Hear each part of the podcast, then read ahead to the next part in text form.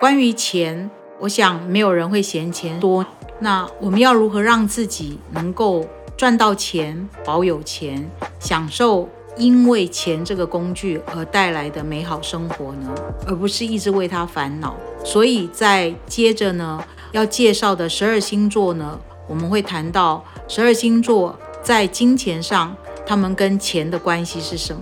那探索占星学多年的经验，以及我占星咨询的经验呢，综合研判呢，去发现一个人跟金钱的关系，除了他的命格跟运势之外呢，他真正的关键点是来自于他的欲望模式所形成的情绪模式与心理状态。大家好，我是周飞鹏，让我们用西洋占星学为你找到人生新方向。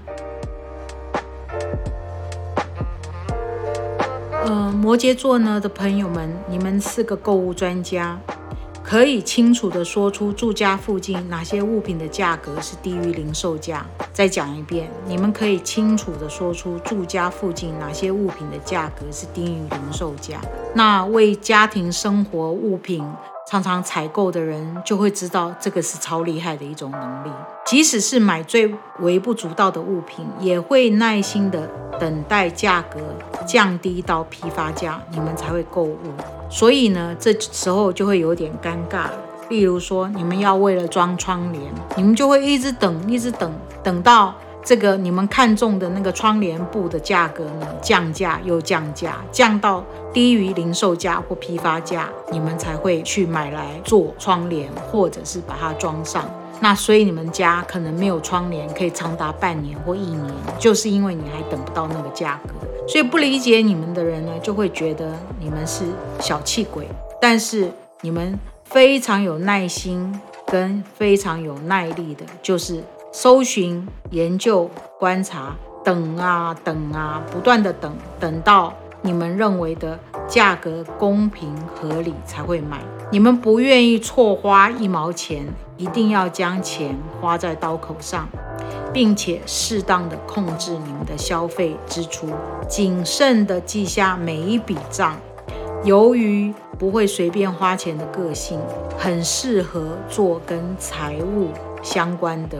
行业或者事情，而且你们淳朴的个性呢又保守，你们才不会为了证明向别人展示自己的社经地位而摆阔。但是呢，在必要的时候呢，你们还是为了工作或生意上，你们还会是在你们的穿着打扮、形象跟专业的呈现上呢，去装点一件非常有价值的名品，或者是。古董，例如你们的别针或你们的呃领带的领带夹，或者是袖扣，或者是手表，那目的是什么？目的是非常功能性的，然后实用性的，然后对你们来讲，这样一个东西只是为了你们在专业上或者在专业在做生意上一个沟通的工具。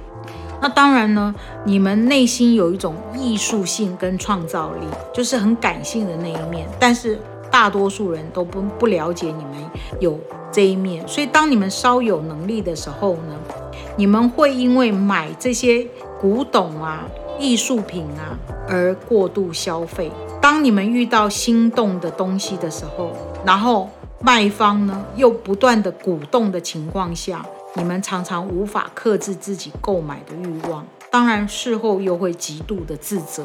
那这种自责呢，就会让你们在生活的各种用度上呢更节俭、更节省，甚至对自己已经到了小气跟吝啬的程度。所以这就是你们在消费上的习惯。那在投资理财上呢，因为你们的务实跟执着呢。反而是你们在投资理财上制胜的秘密武器。在财务上呢，你们随时有准备，一步一步的、慢慢的去达到你们的目标。那你们是如何提醒自己避免失败呢？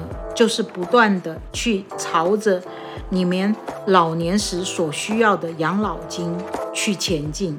那在投资市场这种变化莫测呢，以及充满了。陷阱的状况下呢，常令你们紧张不安，所以你们对投资呢，所以是心里呢是感受到戒慎戒惧的，所以尽量会避开炒作呢与短线的进出，专注在企业产业的基本面。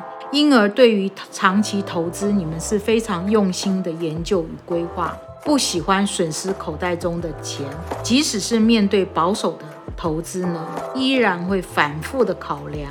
实际与谨慎不仅让你们远离赌博性高的活动，同时呢，这是最重要的，有能力拒绝不必要的投资诱惑。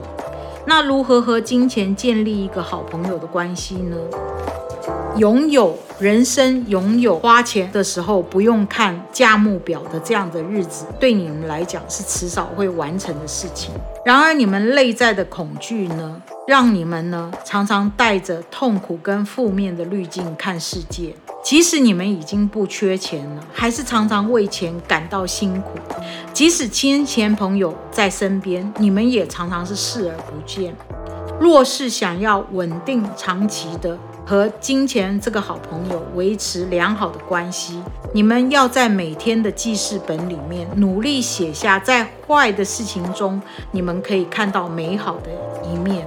每天如此练习，渐渐的视野就会变开阔了，去发现有关于金钱的新观点，才能够从金钱好朋友的身上学习运用金钱的智慧，然后。享受金钱为你们带来美好的事物以及生活品质。